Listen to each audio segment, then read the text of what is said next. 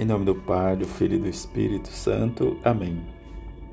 O Filho do Homem vai morrer, conforme diz a Escritura, a respeito dele. Contudo, ai daquele que o trair.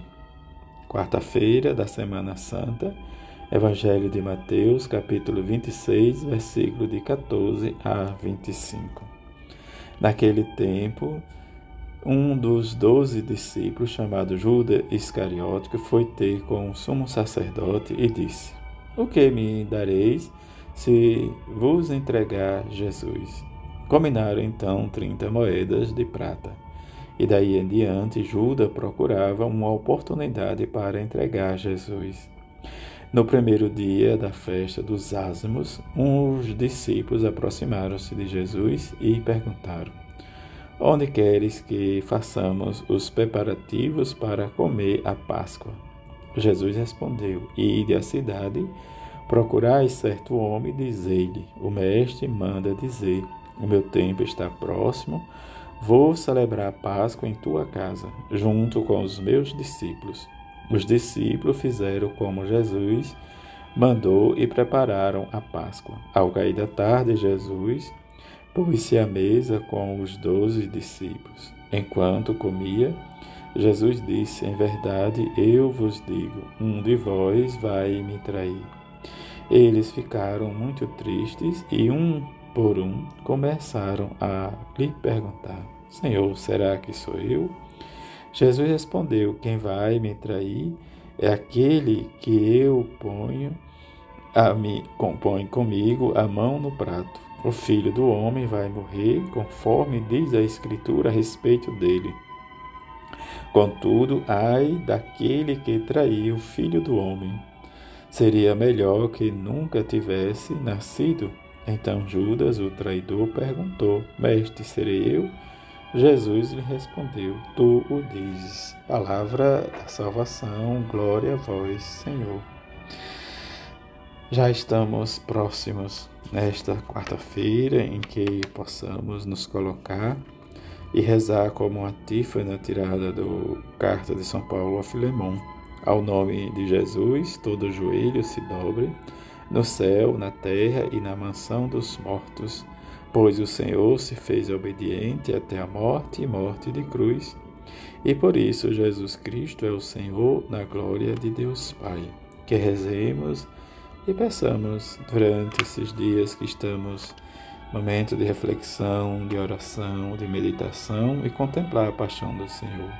Que, que meditemos e experimentemos a graça da ressurreição em nós também, diante do suplício da cruz, para que Ele nos liberte da escravidão do pecado em nós. E diante desta libertação, experimentar o que o profeta Isaías nos diz em que não desviarei o rosto de bofetões e cusparadas, o terceiro servo, quer dizer, o terceiro canto do servo do Senhor. E nos ensina a atenção de sermos discípulos, em que, como o próprio profeta nos diz, mas o Senhor Deus é meu auxiliador. Por isso, não me deixeis abater o ânimo, conservai o rosto impassível como pedra, porque sei que não sereis humilhado. E do, do, seu, do meu lado está, diz que me justifica, e diante disso ninguém fará objeções. Como o Evangelho nos fala, diz a grande interrogação: quem é o traidor? Diante da polêmica levantada pelos discípulos e diante da traição de Judas, que vendeu seu mestre por 30 moedas de prata, o combinado, Judas encontra o momento diante né, da sua busca. E o salmista vai nos, nos ajuda a rezar. Respondei-me pelo vosso imenso amor nesta, neste tempo favorável, Senhor Deus. O insulto me partiu o coração. Eu esperei que alguém de mim tivesse pena. Procurei que me aliviasse e não achei. Deram-me fel como se fosse alimento e minha sede, na, em minha sede ofereceu-me vinagre. Que rezemos e entendemos para que possamos juntos viver a nossa fidelidade e o respeito diante dos ensinamentos de Jesus. E diante dessa fidelidade, que nós possamos também produzir frutos e viver a nossa fidelidade a Jesus e seu Evangelho.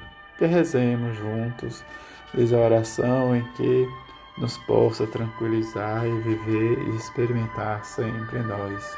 Eis-me aqui, ó bom Jesus e docíssimo Jesus, humildemente prostrado de joelho em vossa presença, peço e suplico-vos, com todo o fervor de minha alma, que vos digneis gravar em meu coração o mais vivo sentimento de fé, esperança e caridade, de verdadeiro arrependimento de meus pecados e um firme propósito de emendar-me enquanto vou considerando com vivo afeto e dor as vossas cinco chagas, tendo presentes as palavras que já o profeta Davi punha em minha boca, ó bom Jesus.